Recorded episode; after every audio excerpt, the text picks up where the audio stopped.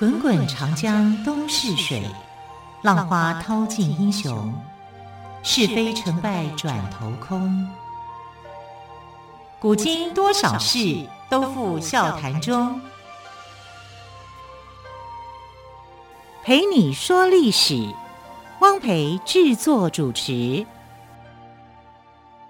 欢迎朋友们收听今天的《陪你说历史》节目，我是汪培。同样再次为朋友们邀请到历史专栏作家于远炫老师来到我们节目当中。老师好，主持人好，听众朋友大家好。老师，我们终于结束了令人不生唏嘘的林爽文事件。对，那么今天老师是不是要跟我们讲一些比较特别的故事？我们来讲是八、十九世纪的海贼王的故事。这个人叫做蔡牵，所以我们台湾也有海贼王喽。有哦，十七世纪我们就出了一个大海贼王啊，叫做郑成功的爸爸郑芝龙啊。对，我们上次有讲过郑芝龙的故事，而且他很会经商呢。对啊，很有头脑。对，哎，其实有的海贼哦，说真的讲就很有头脑。像这个也是一个很有头脑的一个很特殊的不一样的强盗啊，海盗。叫做蔡牵，蔡牵，牵就是牵牛花的牵，牵手的牵，牵手的牵。也有人把它写成为呃这个张骞的骞哦，对，也有这样的一个说法。张骞出使西域的骞，但是我觉得他一定会喜欢牵牛花这个牵呐、啊。笔画比较少吗？对，笔画比较少啦，而且比较符合他的。大家也比较容易认识这个字。对呀、啊，他是呃福建人，好，福建同安人。然后他的因为福建这地方哦，就是比较。在那个时代，他就比较落后一点，而且比较贫困，所以那边的人啊，大部分都是捕鱼为业。那像蔡牵呢，因为他没有什么技能，他只能就捕鱼网或者捕鱼鱼，有有时候还捞不到，哈，所以他就去做捕鱼网跟弹棉花去赚钱，反正就是非常的穷苦啊，不如去当海盗去抢来得比较快，因为本来他们那个当地哦就有那种海盗的出没。在十七世纪里面就已经在招募很多的海盗，所以对他们来说，海盗就像是一个事业一样啊，好像就是公开的一个事业。你知道他们怎么样去辨别要招生海盗吗？要招收海盗的时候，那些海盗啊都会带着一根长长的竹竿，然后里面可能绑一些可以发出声响的东西，然后就把竹竿呢拖在地上走，拖着走。咕咯咕咯咕噜，这样你会发出一些声音。对啊，对，那所有人都知道海贼王来了，海贼王来了。为什么知要让大家知道？偷偷的不是比较容易抢成功吗？没有，他是要招收船员，哦、招收海盗贼的这些海盗员。对，我的意思是说，为什么用这种形式呢？我不会跟你直接讲说我要招收海盗啊，哦、这不是。很那个嘛，哦、怪怪的，指定无零三百两，因为被官府抓嘛，对不对？那所有人都知道，拖着长竹竿的，就是要来应征海盗的，应征海盗 就是要吸引人来当海盗这个职业的嘛。嗯、我还以为要比看谁戴着那个独眼龙的那个眼罩，受强尼戴普影响太深了。所以你只要看到说，哎，有人拿着一根竹竿在那边啊、呃、拖着地，在那边发出声音的，就是来找海盗的，好，呃，海盗来找伴的，所以就。很多人就会跟着去啊，这个时候没生意做，当海盗不错啊，然后就去去当海盗了啊。那这个海贼王呢，蔡牵他就是其中一个，因为不知道做什么，弹棉花也赚不到什么钱，捕鱼网也赚不到什么钱啊。当海盗最赚钱，反正道义有道嘛，我也就是去抢那些有钱人的嘛啊，一般的那种渔船或什么的，他不会去抢啊。就是呃，但可能缺钱用的时候就另当别论了哈。所以他们会去专门去抢一些有钱人，甚至还跟有钱人订契约哦，你拿交上一笔保护费，我就保护你啊，就类似像这样的一个好，所以他就去当海盗了。那当海盗，可是海盗就一定会有对手，有查缉海盗的人嘛啊，所以你是贼呀、我就一定要有一个兵啊。啊，去追逐追捕你啊！所以当时就有一个兵哈、啊，叫做李长庚。李长庚呢，就几乎在专门在追捕这些海盗，而且他追捕的对象就是蔡牵。所以蔡牵有时候在想一想说，我是欠你嘛，你一天到晚在追我干嘛呀？对，所以他就很很很生气，因为他有很多的买卖都被这个李长庚给破坏了啊。李长庚是就是水上英雄啊，我们讲他就是水警啊，中国很早的一批的水警，他就去追捕这个海盗王啊，就是蔡牵。那蔡牵怎么样形成海盗的？本来你就是一个小伙子而已啊，嗯、穷苦的小伙子。可是你要这个人哦，他要谋生吧？对，可是他其实条件不好。他长得丑，又弱小又瘦小啊！他啊，那这样子当海盗不会很危险吗？海上搏命哎、欸！对呀、啊，你你这他就是凶狠啊。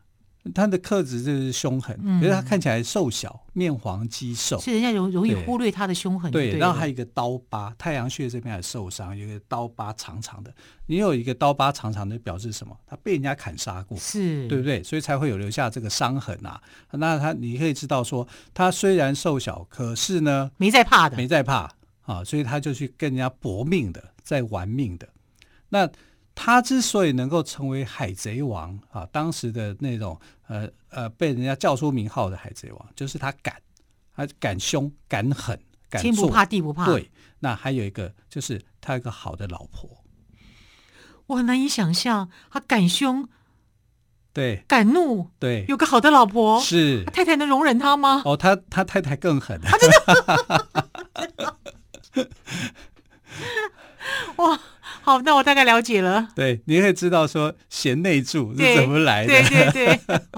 但他太太呢，很传奇啊，就是呃，大家都叫蔡千妈啊，错看妈啊，那个妈呢，不是真正的母亲的意思，嗯、是一种尊称啊。是这些海海盗们都尊称她叫蔡错看妈啊。那错看妈她是一个很迷人的女性，身材好，长得漂亮啊，她是一个。商人家的一个妾啊，但这个妾呢，就是有点不务正业，你不知道在做什么啊。他常常就是晚上出门啊，不知道做些什么东西啊，导致于他的老公也不晓得说你出去做什么，你是不是不守妇道？通常来讲，应该就不守妇道比较多了啊。你要不然你怎么会半夜常常跑出去哪里鬼混啊？那里做什么这样子？所以他一气之下就像你这样的女生，我不要了。就把卖掉，啊，卖掉卖去给一个剃头师傅啊，就是让他去做一个这种啊，反正呢就是随便卖了，反正妾啊，妾可以买卖的吧，无所谓啊，他就不要他的老婆了。那这个老婆嫁给了那个剃头师傅以后，一样啊，就是恢复他的本性啊，就是到处出去玩啊，晚上也不回来。然后那个剃头师傅就觉得很奇怪，这个女的。哎，我可能找到晚上到底去哪里了呢？哎，水性杨花吧。他不会想去跟踪去看一下吗？他大概生意好吧，我就不会去。那蔡牵怎么样去认识他的这个压寨夫人呢？很简单啊，他就去刚好去剃头发啊哈啊，去剃头发的时候就听剃头师傅那边在讲他太太，对他讲了以后，哦，这个好，我要，就跟他的这个剃头师傅就讲了，然后就给他一笔钱。啊，就把他给娶回来，这个也太传奇了吧！就是这样啊，就是这样认识啊，就是姻缘就像一线牵。对，那刚好哦，那个你当海盗的话就自由业嘛，对，对不对？不分白天晚上。老婆那太太还蛮高兴的，啊、很高兴、啊，符合他身心自由。呃、对啊，这这可能就是一个时代女性啊，好，然后就这样子，然后跟在蔡牵身旁的话就。哎，很有保障啊，对不对？工作上面来讲，她就很随意呀、啊，所以她反而到了嫁给蔡牵以后，虽然当她的压寨夫人，当得很高兴、很开心。蔡牵不是那种帅气的男子，你刚刚有讲啊，又瘦又小，对，可是脸上还有刀疤，可是他有一个枭雄的气概啊、所以他被这种感觉吸引住了，好、哦，所以他就喜欢上蔡牵，虽然说是啊。呃被剃头师傅卖给他的，对对对，他、哦、就被转卖两次了嘛，对，所以其实也是一个命运蛮坎坷的一个女孩子。好，所以呢，当她入伙当了海盗贼婆以后，哦，那个贼婆整个人生气就盎然起来了吗？对啊，他就精神抖擞，神采奕奕，出谋划策。那个李长庚不是一天到晚在追我们吗？对，我们就来对付他啊！就李长庚在一次狙击任务的当中呢，就被他给杀了。他是指谁？那个女生。哇，这个蔡蔡牵骂就 就把李长庚给宰了，枪、啊、法还很准呢，枪法准啊，他练练到了这个海盗集团以后就练枪法，嗯哼。啊，所以大家都非常非常的尊敬他。啊，而且那个时候海盗有一个规矩哦，就是说我的船只哦不可以超过一百艘，因为我如果船只超过一百艘的话，它就会不吉利，就会有。问题哦，这是一个传说，就是就是他们海盗有很多规矩的嘛。我们常常去看一些电影，不是这样吗？海盗一些规矩，对，海海盗一些生活。然后蔡牵的那个海盗船就是这样，我的船只不能超过一百艘，超过一百艘一定不吉利，一定会出事。那要几艘才好？九十九，命会久久，会长前途会长长久久，就只要九十九就可以哈，绝对不要超过一百啊。所以要把它控制在这个范围里面。那蔡牵骂进来了以后呢，就觉得这个海盗事业要好好经营啊，也不能够说今朝有酒今朝醉，然后就赚到的钱啊，抢到的钱就随便乱花，马上花掉。对，他就把它分为天地人三个部分。天呢是做什么？做预备的，预备金，预备金。我需要急用，等于就是储蓄的概念啊！哎，对，没有人敢收他的钱，说的也是。所以你知道吗？他的那个钱哦，就他就藏在马祖的某一个海里面。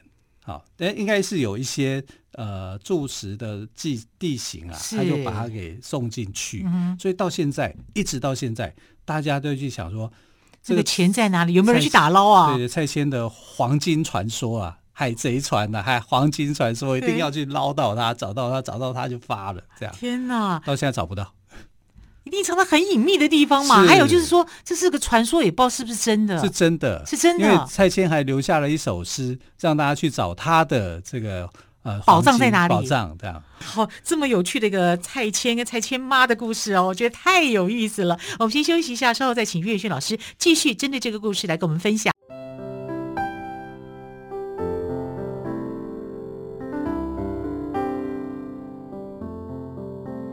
听见台北的声音，拥有颗热情的心，有爱与梦想的电台，台北广播 FM 九三点一。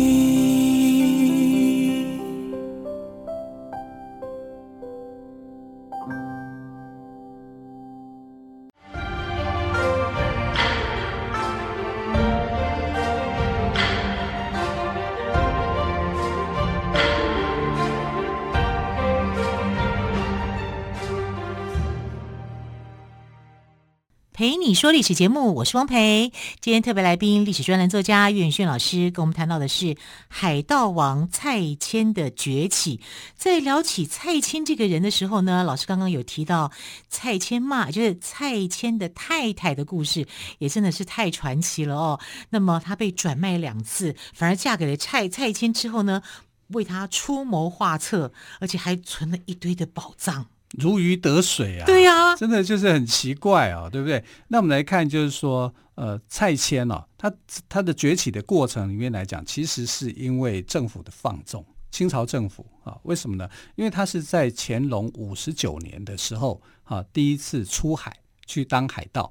所以第一次出海当海盗的人哦，其实心里头都会怕怕的，说，呃，会不会被官府给抓到，对不对？结果呢，官府放纵了，他就赚钱了。赚到钱以后呢，他就想说，反正你们都姑息我，啊，就食水知味嘛。所以第二次、第三次以后，哦，他就口味就越做越重，越来越好。但我刚刚说海盗之间呢有一些顾忌，所以呢，他就是就算我有一百艘船，我也说我只有九十九艘，我绝对不说我有一百艘，我永远说我只有九十九艘，因为这样我可以活得长长久久，久久我的事业可以长长久久。这样，哎，因为他最当海盗最。多的最强盛的时候，他底下的这些海盗人员哦，就两万，两万个海盗成员啊！对呀，他怎么管理啊？哎，所以他就有有野心啊！我不只是要当海盗王啊，我还要当国王啊！我要当真正的国王啊！嗯，所以他就去占领了台湾的哪个地方呢？淡水。哦，对从淡水发迹淡水那边，它叫做镇海威武王，镇海威武王这样。自己给自己取名为镇海威武王，对啊，因为他可能想说，你有皇帝，那我当王好了，我来镇住海洋就对了。海洋是我的，对，镇住大海。对对对，然后他就去入侵这个淡水嘛，那 淡水看到他就反了，海盗来了，赶快赶快跑啊之类的啊。然后呢，他的取的这个年号很有意思啊，还有取年号啊，有有有，真的称王了耶，真的，他叫做光明正大，光明正大王，对。光明年号叫 光明正大，这样，这是什么意思呢？因为呃，这个满清的那个宫殿里面是不是也正大光明吗？不藏那个皇帝继承人的牌匾吗？对啊，牌匾的后面不是藏着那个卷轴吗？那他叫光明正大，他们颠倒过来就对了。我当皇帝好哎，结果李长庚就看他不顺眼啊，我就追击你。啊，你说没有官府没有管，那是那群人啊，不不不不管事的人啊。但是这群人呢不在了以后，是我，对，我叫李长庚，你要记住啊。所以他就跟蔡牵就斗了，斗了一辈子啊，生死斗哈、啊。因为啊，后来就是在追捕蔡牵的时候呢，被这个呃蔡牵骂开枪，蔡牵的太太蔡牵骂，对，对，打中啊。因为其实李长庚是应该是有胜算的啊，因为他。快快赢了，就没想到就是被应该有点像流弹打伤那样子。他真的枪法那么准吗？我也是怀疑啊啊！但是他就是被打死了。被打死了以后呢，这个李长庚底下的两个很得意的一个门徒啊，一个叫王德禄啊，一个叫邱良公啊，他们就开始继承了这个李长庚的事业，继续打海盗。那王德禄呢，在台湾历史上是非常非常有名的一个呃功臣，因为他后来呢就被封为当一等大臣、一品大臣。现在的嘉义不是有个太保寺吗？是啊，太保就是他的这个官位哦，就是纪念王德禄的，就是为了纪念王德禄是叫太保，因为王德禄后来封为叫太子太保。是，所以就用他的这个太保啊，当做是他的这个名称。嘉义这个地区还有他的坟墓存在，好，你可以知道这是一个一级古迹哦，纪念王德禄的一个功勋的。那蔡牵呢，他后来是怎么死的？他就是跟王德禄在海上追逐，因为因为他呃入侵了这个淡水嘛，就自称为呃他是镇海威武王啊，然后呃没有多久呢就被。打退，打退了以后，因为他海上的部队船这么多，啊，他就到处去游走，游走到哪里呢？到澎湖，到啊、这个金门，到台南，甚至到宜兰，啊，他都有去入侵。因为海海盗最喜欢做的就是入侵嘛，反正打输了我就退，啊，那他的退以后啊，他的这个重要的据地据点在哪里？在马祖。他对马祖有一份很深的感情，因为有蓝眼泪吗？人家宝藏都藏在马祖，啊，对呀，啊，对，只是大家找不到而已啊。哎，为什么找不到呢？不能找人去探勘吗？很多人去探勘过，真的好多媒体也去试着去找啊。而且蔡千不是找科学团队呀？哎，看看啊，到底是因为他的留的那个预言诗哦，他写的那个藏宝图的诗。他这文章也文也不好，因为完全也搞不清楚这到底在哪，谁也不会跟你写的很清楚啦。哈，就是所以呢，到现在其实要找他的宝藏呢，还是还是很多，有很多人想找，但是找不到，因为线索不够多了啊。就是只知道说他把他的这个呃宝藏都藏在马祖这边是最有可能的地方，变成那马祖是他的金银岛一样，是因为他把财产分为三部分：天地人。天的部分呢，就是他的预备金；是那人的部分呢，就是给大家均分的，就现金让大家去花，现金大家去花。地呢，当做公益金，公益金，公益金啊！你知道他最喜欢做的一件事情是什么？你知道吗？盖庙。哦，他很喜欢盖庙，因为他觉得他的海盗世界作为那么兴盛，是因为妈祖保佑，保佑，对，让他们风平浪静，在海上航行非常的平顺。对，遇到追击的时候可以马上逃跑，对，而且感谢妈祖保佑。所以他最喜欢做的事情是盖庙，盖庙，而且他最喜欢做什么事情呢？强迫别人帮他盖庙，他自己不出钱吗？自己不出钱啊，他就去勒索啊。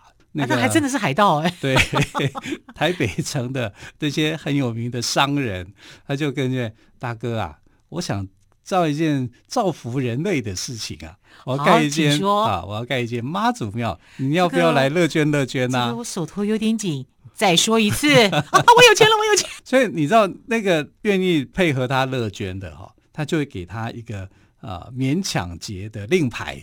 勉强的令牌就分了很多种的用途，有等级的，有等级的，有可能就是时间型。啊，你永久勉强的话，就是有妈祖保佑、啊、永久会员型，哎，半年期的，还有十年期的这样子吗？对对对，其实类似这种概念。然后用不同的材质来打造，是，所以这个人聪明吧？很有生意头脑啊。对啊。然后有一个商人，因为跟他之间哈有恩惠，所以他就列入叫做永久勉强哦。所以这个人是很有趣的一个人。我们这样来看，当然很有趣啊。可是，在那个时代里面呢，你海贼的这个身份就是不能够被接受的嘛。然后，更何况弃捕海贼的李长庚竟然都死在你手上，而死在他手上的话，那就受不了啦，对不对？对王德禄来讲，你就是属于我们一定要去追捕的对象。李长庚跟这个蔡牵之间的关联又是什么呢？啊，除了官兵追强盗以外呢，其实在野史上面呢也发展了一段的情节，就是说他们两个是表兄弟，表哥就是蔡牵，表弟就是李长庚，然后他们两个人的生活环境是差异很大的，一个英俊潇洒。啊，一个就比较丑一点啊，然后一个生活落魄，一个生活富裕啊，来形成一个对比。但我觉得这样的一个对比就是一个说法而已啦。那真实的其实就是你犯罪了，然后李长庚他就必须要去追捕啊，让他到案。那至于他们是不是真正的表兄弟的关系哦，那就是一个野史的说法而已。那蔡牵跟蔡牵骂之间的关系哦，蔡牵骂是在作战的过程当中过世的啊，因为。刀剑无眼啊，更何况是舔血的生活啊！所以他去世以后，就影响到了这个蔡牵哈。所以蔡牵在后来的一些计划里面，都是其实是很冲动的啊。所以他就掉进了猎人啊，就是王德禄的陷阱里面啊。所以他后来呢，在海战里面呢，整个被王德禄攻击的很惨。他知道自己没有机会了，就干脆就把他这些船只全部给炸掉。他把船只炸掉，他自己，当他自己生命不是也受到了危险吗？是啊，他就自沉了，就是沉海啊，就是这样淹死了啊，嗯、就是所以这个海贼王的一生啊，也以海为伍啊，也生在海里，也死在海里，海里对，非常特别的一生啊。不过我比较想知道他的宝藏到底藏在马祖的哪里。好，非常谢谢岳俊老师今天带来这么特别的故事哦，海盗王蔡牵的崛起。老师谢谢喽，亲爱的朋友，我们就下个星期一再会，拜拜。